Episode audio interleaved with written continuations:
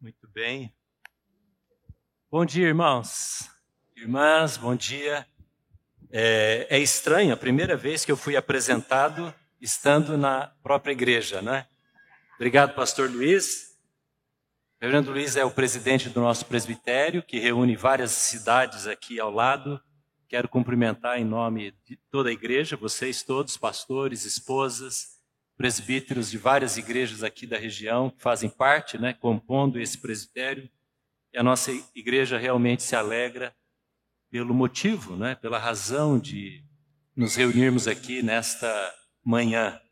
São dois pastores que convivemos há muitos anos, que conhecemos, e é uma alegria também para mim ter sido convidado. Eu agradeço a vocês pela, ah, pela honra e eu fiquei pensando, meditando, isso, o exame deles aconteceu há 15 dias, e fiquei pensando e orando depois do convite, qual deveria ser a palavra dada, porque esta é uma palavra dada uh, no sentido duplo, né, na direção dupla, tanto para a igreja que está aqui, você que é membro, que vem aqui todo domingo, mas também para o presbitério, em particular para os dois.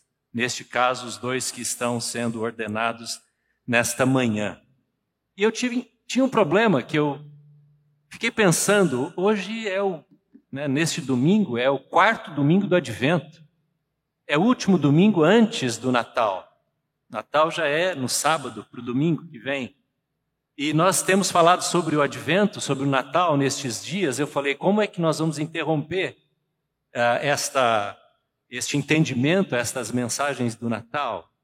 Mas qual não foi a boa surpresa, a alegria e a bênção? Quando estava orando, eu falei: eu vou ler a história do Natal, na perspectiva da ordenação de novos pastores. E aí encontrei o texto, e Deus falou ao meu coração, e a pergunta que eu quero fazer com você hoje, e especialmente para Fábio e Mateus, o que é ser pastor? E o texto que nós vamos ler daqui a pouquinho responde isso.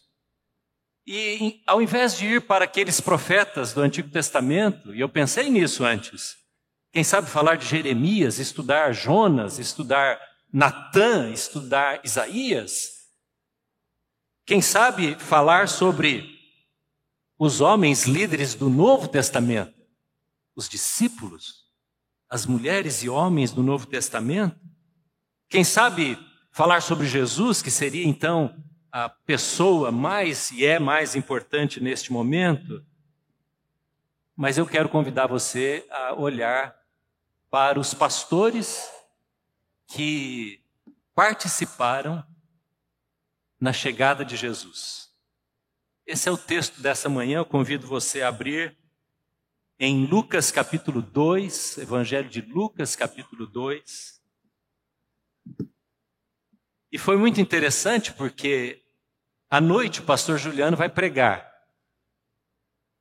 E durante esses dias estávamos conversando sobre esse culto e eu falei para ele: Deus me deu uma palavra no texto de Lucas 2, versículo 8 em diante. Ele falou: É o mesmo texto que eu vou pregar à noite, mas vai ser com certeza de uma perspectiva, uma palavra diferente e Deus vai nos abençoar tanto agora como ah, à noite. Esse texto que é tão simples, ele fala de gente tão comum como pastores naquele tempo. Lucas 2, versículo 8. E a pergunta desta manhã é: o que é ser pastor? Uma pergunta difícil e nós vamos tentar olhar para esse texto e trazer algumas respostas possíveis. Lucas 2, versículo 8 diz assim: Havia pastores que estavam nos campos próximos e durante a noite tomavam conta dos seus rebanhos. E aconteceu que um anjo do Senhor apareceu-lhes, e a glória do Senhor resplandeceu ao redor deles, e ficaram aterrorizados. Mas o anjo lhes disse: Não tenham medo. Estou-lhes trazendo boas novas de grande alegria, que são para todo o povo. Hoje, na cidade de Davi, lhes nasceu o Salvador, que é Cristo o Senhor. Isto lhes servirá de sinal. Encontrarão o bebê envolto em panos e deitado numa manjedoura. De repente, uma grande multidão do exército celestial apareceu com o anjo louvando a Deus e dizendo: Glória a Deus nas alturas e paz na terra aos homens dos quais aos quais ele concede o seu favor. Quando os anjos os deixaram e foram para o céu, os pastores disseram uns aos outros: Vamos até Belém e vejamos isto que aconteceu e que o Senhor nos deu a conhecer. Então correram para lá e encontraram Maria e José e o bebê deitado na manjedoura. Depois de o verem, contaram a todos os que lhes fora, o que lhes fora dito a respeito daquele menino, e todos os que ouviram os que, o, o que os pastores diziam ficaram admirados. Maria, porém, guardava todas estas coisas e sobre elas refletia em seu coração. Os pastores voltaram glorificando e louvando a Deus por tudo o que tinham visto e ouvido, como lhes fora dito. Abaixe sua cabeça, vamos orar. Pai, abrimos o nosso coração, que a tua palavra seja clara e transformadora para as nossas vidas nesta manhã. Oramos em nome de Jesus. Amém. O que é ser pastor? Mateus, Fábio, queridos pastores presentes, membros da igreja, porque vocês, como membros da igreja, convivem com os seus pastores o tempo todo. E essa é uma boa pergunta que precisamos fazer, e nesse texto eu quero trazer algumas respostas. O que é ser pastor? Em primeiro lugar, neste texto que eu encontro, é que ser pastor é viver na aparente irrelevância. Estranho isso? É viver na aparente irrelevância. O texto no versículo 8 diz: Havia pastores que estavam nos campos próximos e durante a noite tomavam conta dos seus rebanhos. No nosso imaginário cristão, dos leitores da Bíblia, Há uma imagem um tanto quanto fantasiosa de ser pastor nos dias lá do Antigo Testamento, nos dias do Novo Testamento. Pastores no nosso imaginário têm uma posição de honra, é uma paisagem idílica, o pastor no campo verdinho com suas ovelhas e o seu rebanho, não é assim mesmo? É uma paisagem suave, é um cargo nobre ser pastor nos dias da Bíblia. Mas o relato bíblico em toda a história, do Gênesis ao Apocalipse, não é tão assim. Veja bem, qual foi o primeiro homem morto? Você sabe quem foi o primeiro homem morto na história bíblica que foi assassinado? É lógico que você sabe. Qual era a profissão de Abel? pastor. A história já começa assim, com o confronto daqueles dois irmãos. Naquele tempo e depois também nos tempos de Jesus, o agricultor era elevado em honra. No espectro das profissões, dos trabalhos, o agricultor tinha muito mais honra do que o pastor. O povo olhava para os nômades, que eram aqueles que viviam andando, e alguns pastores demoravam meses para voltar para casa, faziam as suas cabanas, suas tendas em busca de um, rebanho, de um lugar para o rebanho adequado, e eles eram vistos como pessoas de não tanta confiança. Assim eram os pastores. Você conhece a história de Samuel? quando ele chega na casa de um homem que tinha oito filhos, Jessé, e Samuel vai lá para ungir um dos filhos, a ordem, cumprindo a ordem de Deus, ele diz: traga os seus filhos, e Jessé foi trazendo um, depois o outro, e Samuel dizia: não é este, traga o próximo, não é este, traga o próximo, não é este. Acabaram os seus filhos, e sete já haviam passado. Ele diz: não, tem um, mas ele é pastor, ele está no campo. Mande chamá-lo. Você sabe a história. Quando ele chega, é ungido, Davi é escolhido e disse: É esse o homem. E ungiu Davi para ser o rei. Mas ele estava mal cheiroso, cheirando ovelha, cheirando animal. Às vezes dias sem tomar banho, sem trocar de roupa. Quando que um pai poderia imaginar que aquele filho, que era apenas pastor de ovelhas, quase irrelevante perante os seus irmãos, poderia ser escolhido para ser o rei? John Stott, quando ele descreve os trabalhos e as profissões num dos seus livros, ele diz assim: pastores de rebanho não gozavam de boa reputação em Israel e eram mal vistos como pessoas desonestas e de pouca confiança. Você já tinha ouvido isso? Já tinha pensado nisso? Ser pastor, à luz da Bíblia, que toma essa figura daquele que cuida do rebanho no campo, ele beira, ele tangencia a irrelevância, tomando como base a cultura, a sociedade de trabalho de Israel. Ele vivia fora das cidades, ele não tinha impacto social. Meses fora das cidades. Eles eram aqueles que cuidavam dos rebanhos que ficavam afastados da cultura da sociedade pouca chance de estudo, pouca chance de seguir um rabino, de conhecer as artes, conhecer a educação. Eram homens rude, com cheiro de terra, cheiro de animal, que às vezes precisavam carregar nos seus ombros. Ele era, eles eram tão indesejados que, quando Jesus foi falar que ele era pastor, e foi tomar e dar dignidade a esta profissão, ele diz: Eu sou. Ele dá um adjetivo, o bom pastor. Porque os pastores, pastores eram vistos como homens que não podiam ser confiados, de confiança, não, confiados. Tanto é que haviam os mercenários, e Jesus fala: o mercenário, aquele que é pastor por salário, esse foge quando o lobo chega. Mas o bom pastor dá a vida pelas suas ovelhas. Na cadeia das importâncias sociais, na escala das importâncias sociais, eles estavam lá embaixo. Ainda que na cadeia alimentar, se fôssemos tomar esta sequência de importância, eles poderiam estar num papel de extrema importância, porque geravam o alimento, a carne para trazerem às cidades para alimentar o povo.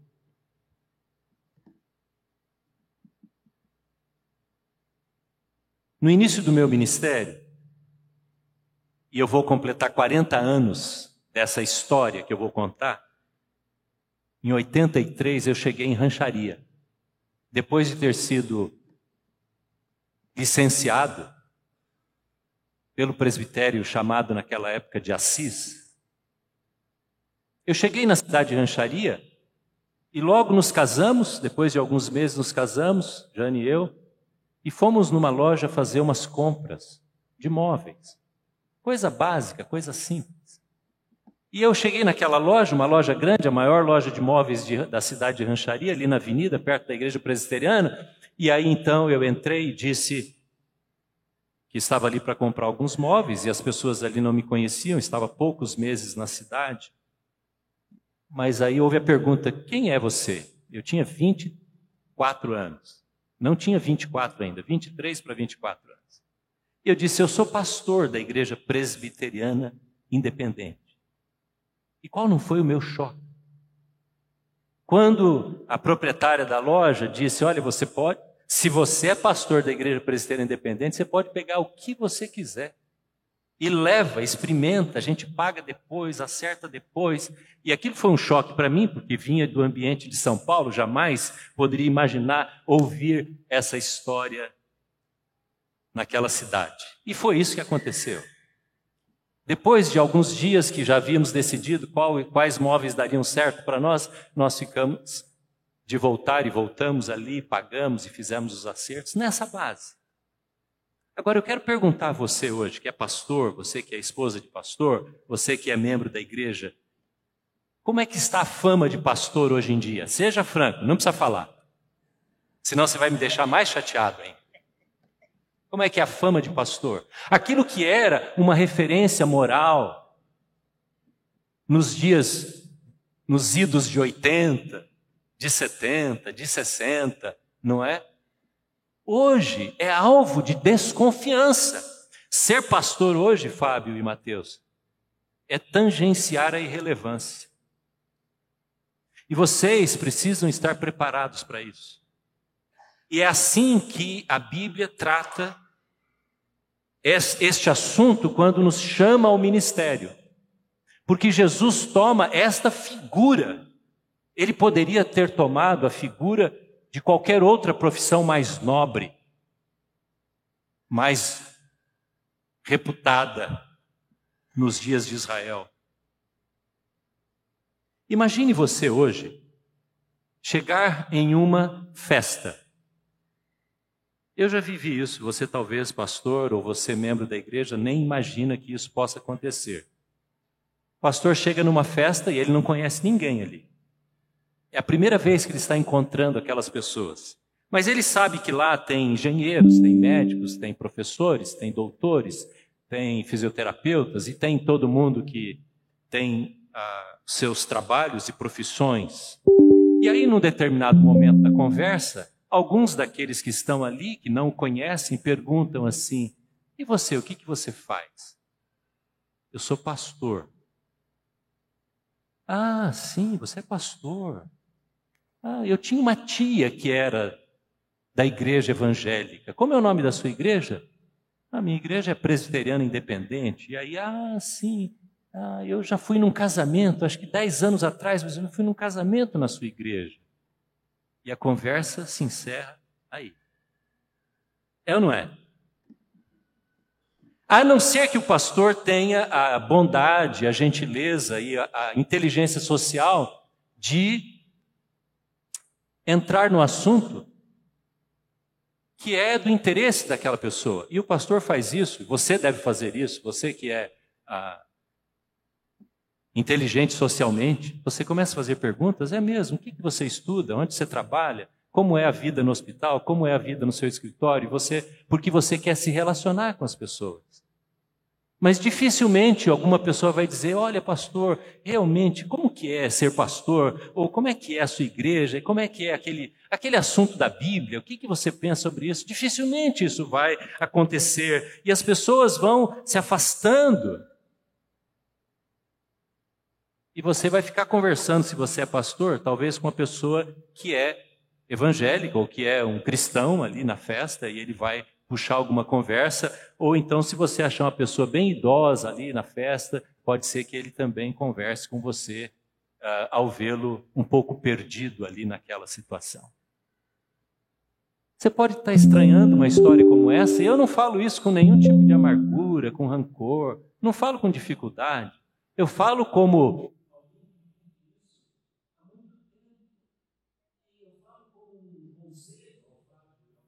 e também a todos nós pastores e você que é membro da igreja, porque há um sentimento de irrelevância em algumas situações.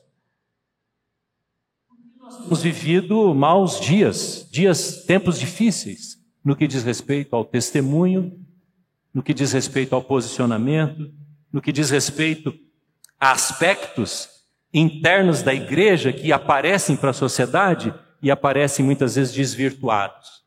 Então a sociedade olha para o pastor, olha para a igreja, como alguém que a gente precisa manter uma certa distância. E se o pastor chega então com um carro melhor, ou uma, uma roupa mais alinhada, aí então o ambiente fica mais complicado um pouco. Ser pastor é entender que a nossa relevância está sendo o tempo todo questionada pela sociedade. E eu digo isso a você como cristão, se você tem convicção da sua fé, também a sua convicção e o seu posicionamento cada vez mais será questionado na sociedade. E a gente precisa ter certeza que estamos preparados Ou queremos estar preparados para enfrentar essa irrelevância? Porque a nossa relevância como pastores, como cristãos, como discípulos de Jesus não, não vem através daquilo que recebemos. Em muitas profissões, a relevância vem pela avaliação da sociedade. Porque quanto melhor avaliado aquele profissional for, pode ser na, no ensino, no desempenho profissional qualquer que seja, mais clientes, mais pessoas vão procurá-lo. Mas no ministério pastoral, a nossa relevância primeira não vem da avaliação das pessoas. Isso não quer dizer que nós vamos entrar e viver em conflito com as pessoas. Mas a nossa relevância vem da pessoa de Jesus. Vem da convivência com a igreja. Ninguém poderia, nenhum outro ser vivo poderia dar mais relevância ao pastor do que as ovelhas. Aquelas que eram guiadas pelos pastos verdejantes, não é mesmo? Mas talvez aqueles que comiam a carne das ovelhas, que não faziam parte do rebanho, não davam essa relevância e importância para o pastor. A igreja é fonte de alimento para a alma do pastor, porque a igreja ama, as ovelhas amam o pastor, e o pastor ama as suas ovelhas. Isso basta para o pastor. O Eugene Peterson, que morreu há poucos anos, que escreveu aquela Bíblia, ou traduziu aquela Bíblia, A Mensagem, ele foi indagado pouco antes da sua morte: qual o seu maior prazer como pastor? Ele foi pastor a vida inteira, apesar de ter escrito dezenas de livros. Ele disse: O meu maior prazer é me relacionar com as minhas ovelhas.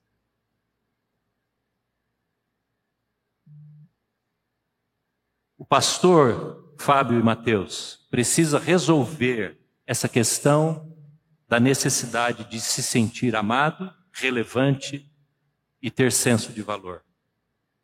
Porque hoje o que vemos, irmãos, deixa eu falar agora abertamente para vocês. O que vemos hoje é pastores buscando relevância naquilo que o mundo pode oferecer de relevância. Então, vamos imaginar, no mundo tão competitivo como temos hoje, e muitas vezes igrejas competindo, pastores competindo para serem os mais ouvidos, os mais vistos, terem os mais likes na internet. Há um desejo, todos têm o desejo e a necessidade de senso de valor, de relevância, então busca-se esse caminho que o mundo oferece.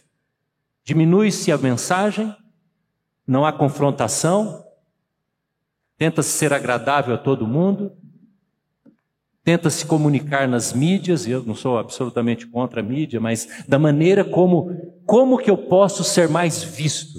Porque isso vai me dar senso de valor. E quem anda por esse caminho nega e deixa o valor do evangelho. Muitas vezes. Muitas vezes. Viver na aparente irrelevância é a verdade do ministério. E se o pastor não entende isso, ele vai sofrer e vai fazer a igreja sofrer. Eu fiquei chocado na semana passada quando ouvi sobre o suicídio de um pastor presbiteriano em Guarapuava, 39 anos, numa depressão tão forte, deixou a esposa e uma criança pequenininha.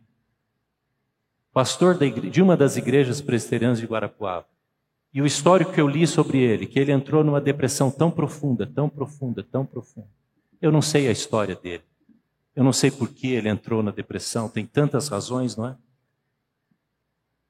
Mas eu sei que aquela pessoa que busca relevância e senso de valor naquilo que o mundo pode dar, entra por esse caminho perigoso da depressão. Então, cuidado, pastor. E eu digo você, ajude o seu pastor, querida ovelha, aos novos pastores, a sentirem que são amados por aquilo que eles são, simplesmente como seres humanos, discípulos de Jesus. Não por aquilo que eles produzem, não por aquilo que eles falam, mas pela pessoa que eles são. Amem os seus pastores, presbíteros. Levem esta palavra para a sua igreja.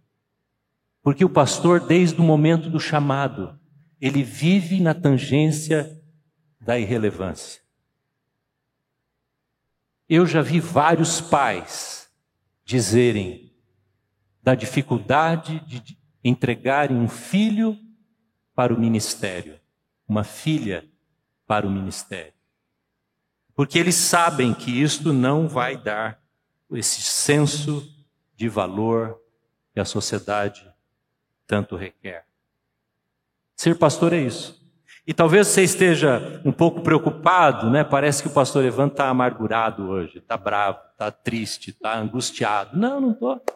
Eu estou completando 40 anos de pastorado. Já tive minhas crises, já pensei em deixar o ministério, mas estou feliz, já perto de encerrar minha carreira neste sentido. Mas eu quero trazer uma clareza, eu quero trazer um incentivo para vocês dois e para todos nós. Eu quero trazer um alerta, se eu posso, a vocês, para mantermos o foco a quem servimos. Ser pastor é viver perto da irrelevância, mas também é receber um chamado que transforma os objetivos de uma vida, receber um chamado. E olha o que o texto diz, volte lá para mim, por favor, no texto de Lucas capítulo 2, olha o que diz no versículo 9 agora. E aconteceu que o anjo do Senhor apareceu-lhes, apareceu aos pastores, a estes irrelevantes, e a glória do Senhor resplandeceu ao redor deles e ficaram aterrorizados.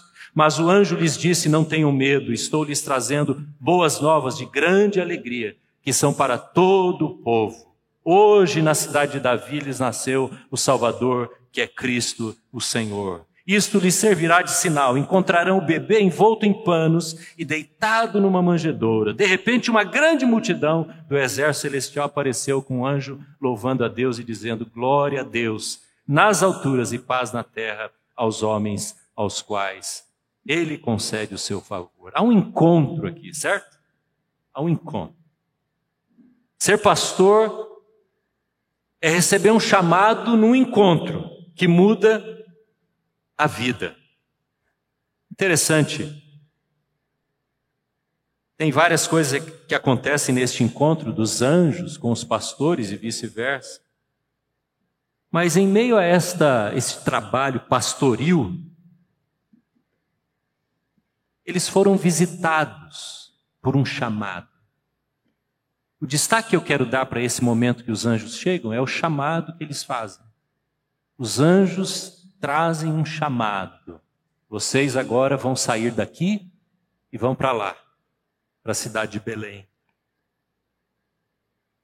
Eu me lembro em setembro de 86, ou desculpa, de 76 setembro de 76.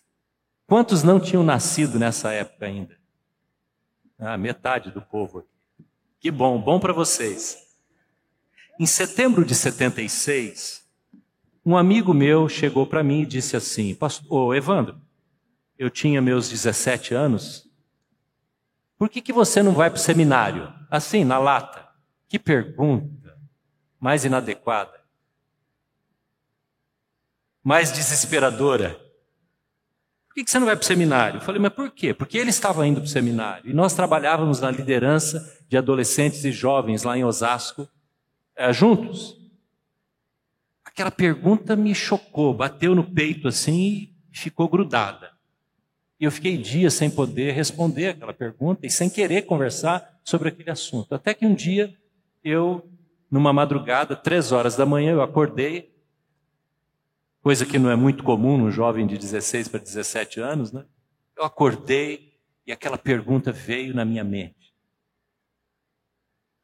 Eu estava a caminho da engenharia ou da arquitetura, eu não sabia bem o que, iria, o que faria no ano seguinte.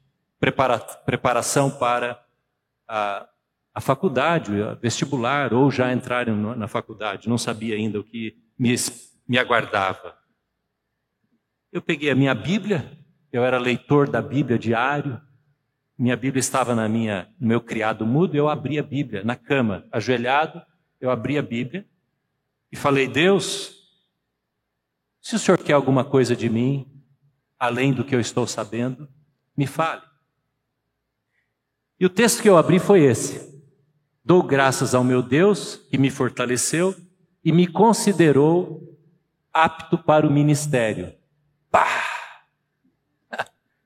1 Timóteo, capítulo 1, versículo 12. Eu fui dormir já sabendo o que ia acontecer comigo. Foi assim. O meu encontro foi dessa maneira, mas se você perguntar para pastores que estão aqui, eles vão contar histórias diferentes, variadas, porque alguns têm muita resistência, demoram para dizer o sim, outros são mais rápidos e outros têm crises, outros são na hora da dor, na hora do sofrimento, que tem este é, impacto de um chamado que muda os objetivos de vida, muda completamente. Eu imagino para os meus pais como foi.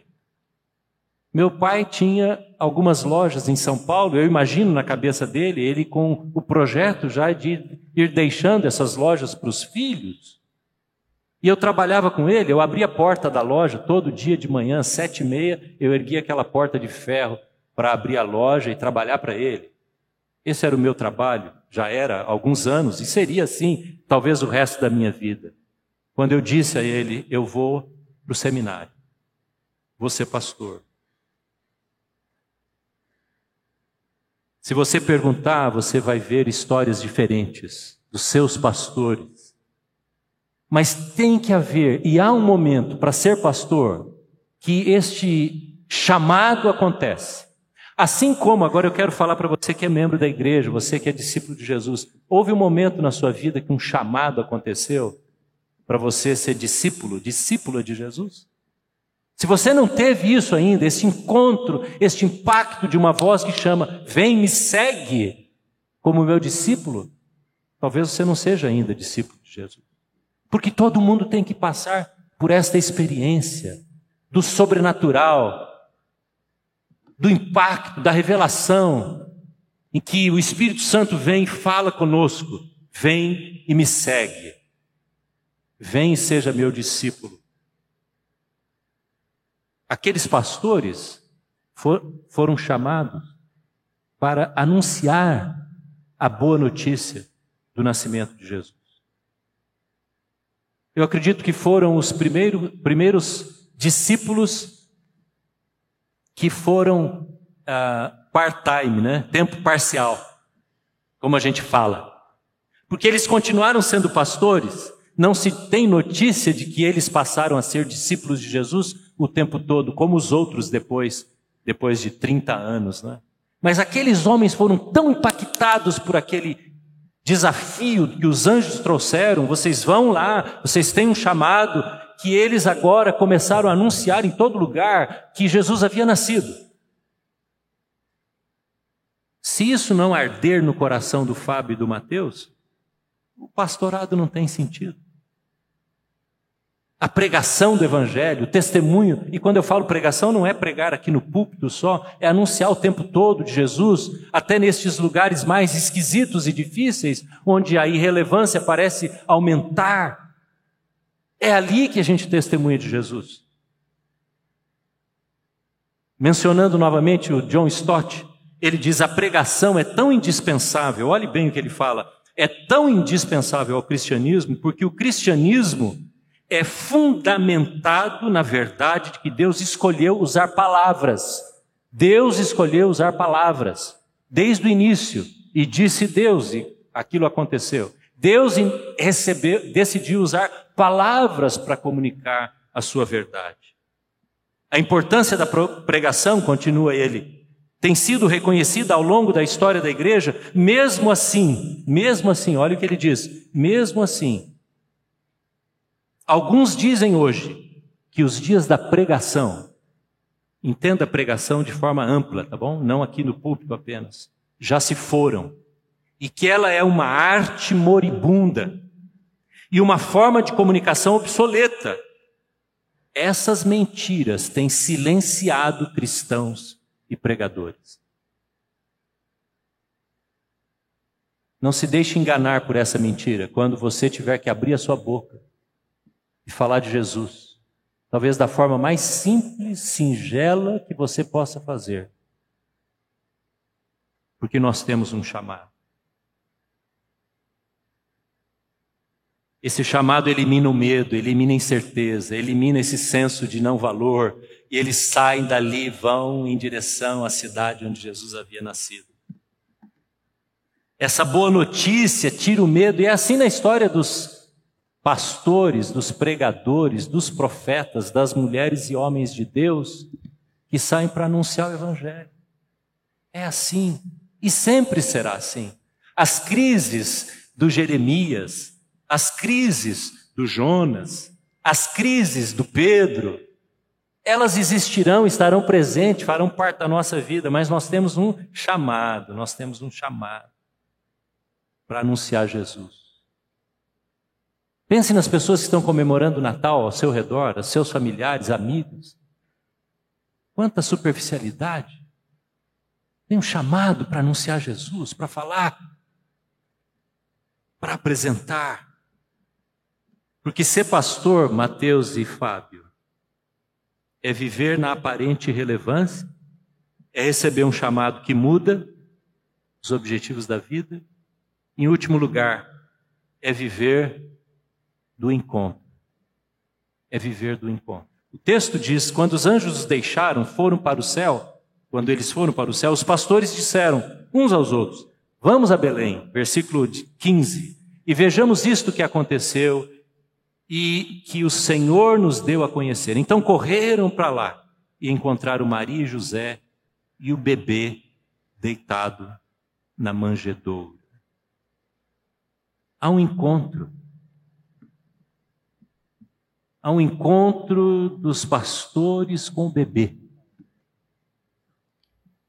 Eles viram o bebê deitado na manjedoura, e eu imagino, pela pouca cultura e conhecimento que tinham, eles não sabiam que aquilo ainda significava. Eles não eram das escolas rabínicas. Mas quando eles tiveram um encontro com o bebê, resultado de um anúncio trazido pelos anjos, esse encontro revolucionou o coração destes homens. E eles se tornaram as primeiras, preste atenção nisso, as primeiras testemunhas oculares de Jesus. Pense nisso. Olha o privilégio de ser pastor naquele dia. Enquanto a sociedade olhava para eles como homens que não devem ter muita de muita confiança, eles se tornaram os primeiros a verem com seus olhos Jesus. Será que isso já não basta? Isso já basta para aqueles homens saírem glorificando e louvando a Deus, como diz o texto? Porque este encontro com Jesus mudou a sua vida, mudou a vida deles. E agora eles tinham que falar, eles tinham que anunciar, eles tinham que compartilhar. Quem se encontra com Jesus tem o que falar. Amém, irmãos? Eu espero que você tenha o que falar da sua vida com Jesus. E aqui eu quero dizer também, Fábio Mateus, do encontro com Jesus, que também acontece no encontro com as pessoas. E eu quero dizer a vocês que a primeira pessoa que tem que se encontrar com Jesus com vocês é a esposa, é a Dai, é a Rafaela, depois os filhos. Essas pessoas têm que ver o encontro com Jesus na vida de vocês. E talvez esse é o primeiro, a primeira, talvez não com certeza, é a primeira responsabilidade do pastor, é de levar os seus ao encontro com Jesus. Interessante, lendo sobre ovelhas, as ovelhas, elas têm um senso, uma vida em grupo. É um senso de manada, é um senso coletivo. Ovelha está sempre grudada na outra. E eu fico pensando, aqueles pastores estão acostumados a ver o grupo, não é? identificar se todos estavam ali. Agora eles vão para um encontro único, singular, especial, ímpar, não plural, ímpar. com um menino, uma criança. E aquilo que era na, no hábito de visão deles, plural, sempre vendo o coletivo, passa agora a ter o singular, a unicidade de Jesus. Sabe um dos perigos do pastor? É viver no encontro com Jesus no coletivo. É achar que aquilo que o pastor prega ou aquilo que é vivido coletivamente é suficiente para a sua vida. Eles têm um encontro com Jesus. Ser pastor é viver deste encontro. Eu quero terminar compartilhando um trechinho de um livro que eu estou lendo e coincidentemente, não é? Jesus já sabendo deste dia, me deu este livro, alguém me deu este livro para ler, indicou, e ele se chama Vocação Perigosa, de Paul Tripp. Ele diz o seguinte: o propósito último da palavra de Deus não é a informação teológica, mas transformação de coração e de vida. Triste quando um pastor acha que a Bíblia é para informação teológica e para produzir ensino. Ou uma pessoa que lê a Bíblia para conhecer a Bíblia. Eu sugiro que você não leia a Bíblia para conhecer a Bíblia. Você precisa ler a Bíblia, eu preciso ler a Bíblia para Deus me conhecer.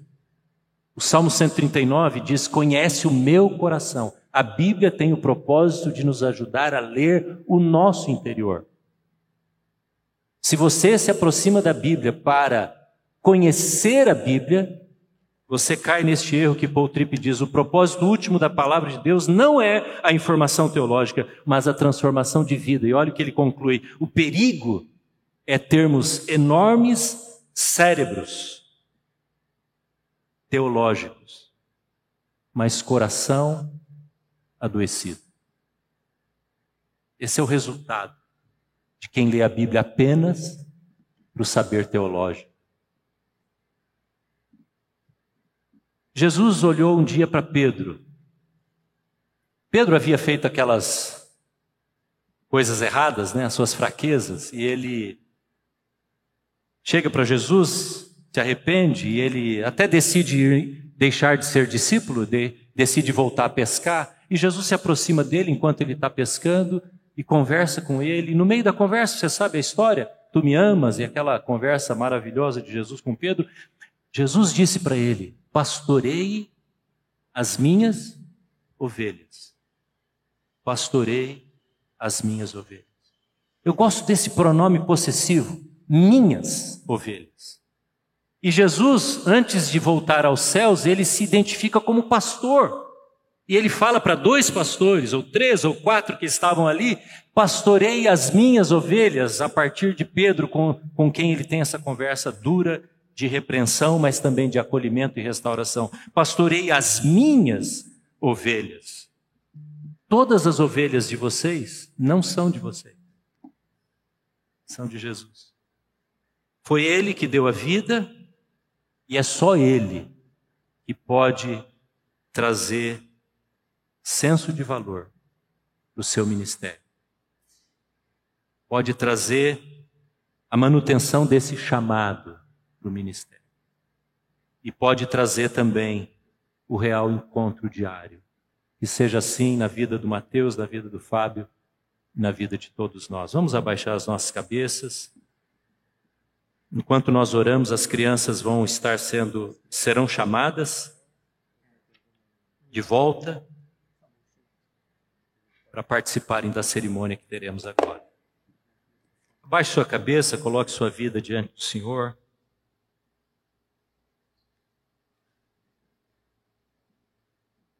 Quem sabe nesta manhã é o momento também de cada um de nós nos apresentar, apresentarmos diante do Senhor e dizermos: Senhor, eu posso não estar recebendo valor, quem quer que seja, mas eu sei que o Senhor me ama. Diga isso para o Senhor se você precisa hoje desta afirmação. Peço que o Senhor acenda de novo este chamado para ser discípulo, para ser pastor, para ter um ministério na igreja. Peça para o Senhor agir no seu coração nesta manhã e aquecer novamente esse desejo do encontro. Quanto tempo faz que você não abre a palavra e você ora, Espírito Santo, sonde a minha vida? Fala comigo, amado Jesus. Peça isso ao Senhor. Aqueça o seu coração.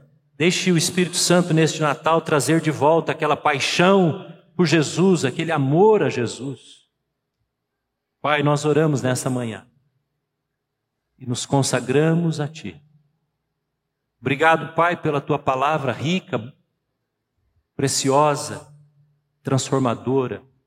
E te pedimos que, a exemplo daqueles que estavam lá no campo, cuidando de suas próprias vidas, que foram transformados, impactados, nós também, Senhor, nesta manhã, queremos ser transformados